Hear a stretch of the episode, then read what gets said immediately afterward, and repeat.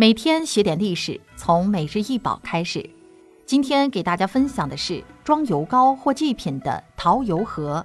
高十二点一厘米，制作于公元前五世纪中叶。推测陶器用于放置于坟墓上的祭品的陶油盒，或是化妆盒，主要用于装香膏。其器会有纹饰。希腊陶器纹饰不仅是西方艺术的源泉，也是一部以图像形式记载的生活百科全书。它包罗了古希腊哲学、宗教、戏剧以及真实生活等丰富的内容。古希腊陶器的纹饰图案具有生动的故事情节，它多以神话故事、日常生活场景作为描绘对象，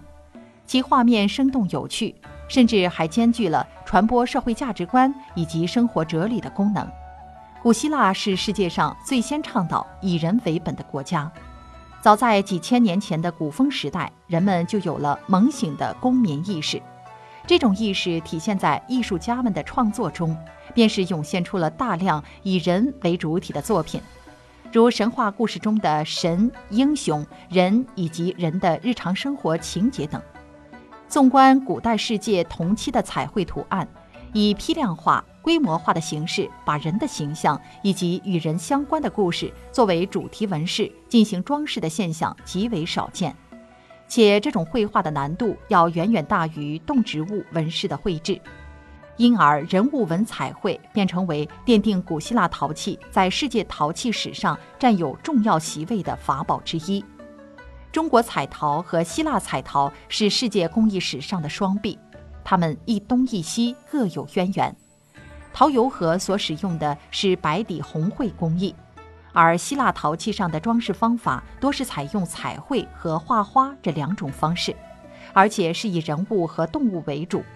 也有纯图案和花卉，但最精彩的还是人物，富有力度，有表现力和装饰感。而且内容丰富，多有变化。希腊陶瓶分为黑绘式、红绘式和白底彩绘三大类型。红绘式是要把陶瓶全部施上黑彩，然后画出人物的轮廓，再把人物形象内部的黑彩剔掉，形成黑底红彩的形象。红绘式的人物用黑线画出，接近绘画的效果，易被人接受。在出现的时间来说，黑绘式稍早。红绘式稍后，红绘式以后发展到更加写实与富于装饰性的黑会式有着明显差距。